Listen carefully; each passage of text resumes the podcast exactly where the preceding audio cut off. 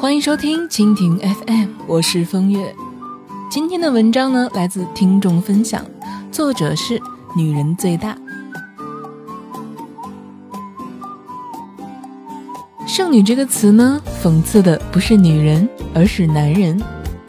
无数优秀、美貌、可爱的女人单身着，意味着没有同等质量的男人与她匹配。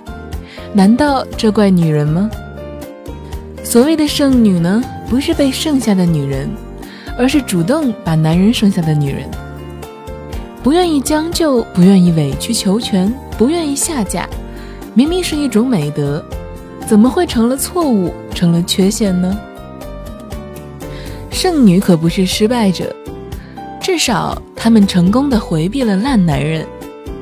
别对剩女摆出一副哀其不幸，怒其不争的蠢表情，好像人家没有男人就等于没有全世界，好像人家天天茶饭不思，夜不能寐，情绪失控，内分泌失调一样。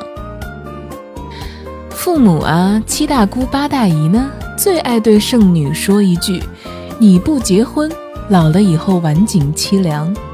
我们得赶紧给你找一个，才是对你负责任。”可问题是，如果现在听你们的，随便找了一个结了婚，以后跟对方不和，吵架、家暴、冷暴力，还没到晚景就提前凄凉了，难道你们能负责吗？结婚就等于幸福，单身就等于不幸，这是当下在中国人之间流行的一种公式。在他们眼里呢，阴阳必须配对才是正常的，合群才是快乐的。除此之外都是变态。对于婚后可能的苦情和单身可能的快乐，全都视而不见。当然，作为一个已婚而且走了狗屎运、目前为止婚姻美满的家伙，我来鼓吹什么单身快乐，貌似是站着说话不腰疼。但是老实说，根据我的观察。多少已婚妇女时刻跟渣男做着斗智斗勇，害怕老公变心出轨养小三，花大把的时间和精力把自己培养成了福尔摩斯，破译 QQ 密码，研发 iPhone 抓奸，每天如履薄冰。而多少的剩女把宝贵的时间精力省下来，看电视、逛街、刷淘宝，全部用来取悦自己，洒脱又自在。老古董们会说，这绝对是强颜欢笑。他们晚上回家必定得孤枕难眠，以泪洗面。拜托，大家忙着刷微博看八卦，根本没有空配合你们的意淫演苦情戏，好吗？老古董们又会说，即使真的快乐，也是暂时的，撑不过三十岁。三十岁以后，你们就痛不欲生了。真想让这些老古董们扪心自问一下：你结婚之后真的很爽吗？很愉悦吗？天天都欢欣鼓舞吗？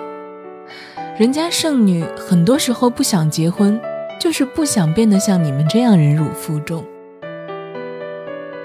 享受单身并不是什么假象，其实真相是现在的人越来越自我，越来越崇尚自由，越来越独立。想怎样就怎样，很多时候想结婚才是一种假象。父母催，舆论逼，为了结婚而结婚的人还少吗？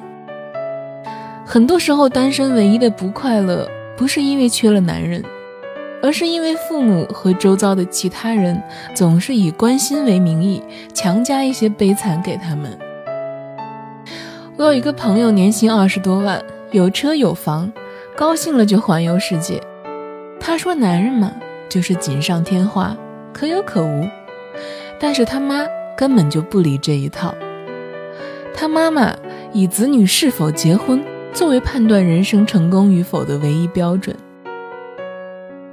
他妈妈说：“啊，甚至可以接受他结了婚再离，却不能够接受遇不到合适的人这种理由。”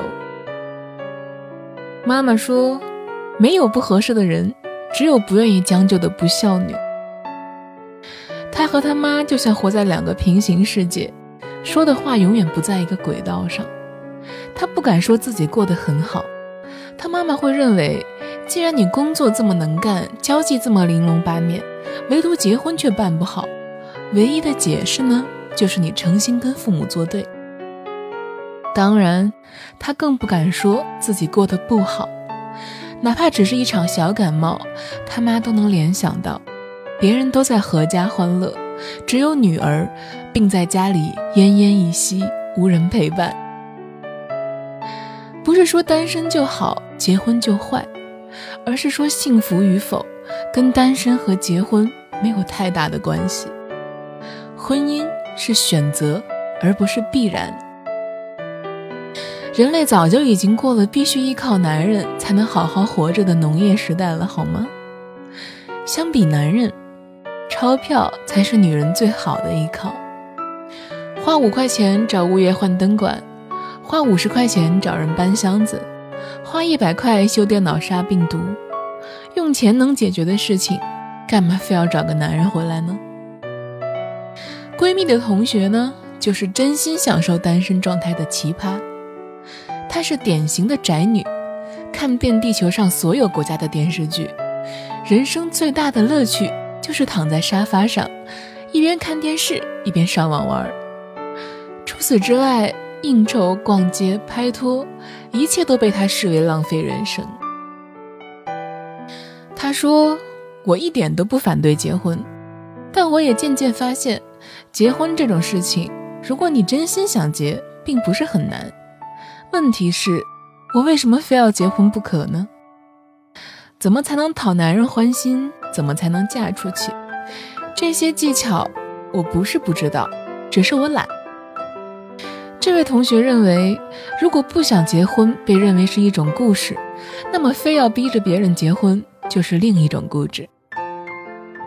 常常有过来人要教育他，说再过十多年，发现你还是需要有一个家庭的时候，你一定会后悔。他说：“我不要为了十年以后的我操心，反正人都要为自己做过的事情负责。”不是为了结婚，不是为了生病，不是为了贫穷，也会为了别的什么原因。关于养老，指望男人，指望养儿防老，还不如指望养老保险。毕竟，保险公司破产的几率可比离婚的几率小多了。不是不要爱情，而是我们只要好的爱情。无论如何，爱情都只是人生的一部分。我们的人生。并不是为了结婚而存在的，我的价值不是只能用妻子这个角色来实现的，我们的精神和情感也并非只能靠家这个事物来填补。习惯单身，就像喜欢睡觉、喜欢旅游、喜欢吃美食一样，是个人兴趣、人生状态的一种。他这么低碳环保无公害，碍着别人什么事儿了呢？好的婚姻，可遇不可求。没有遇到足够爱的、愿意嫁的男人，没必要妥协。自从按摩棒发明以来，男人就变得可有可无了。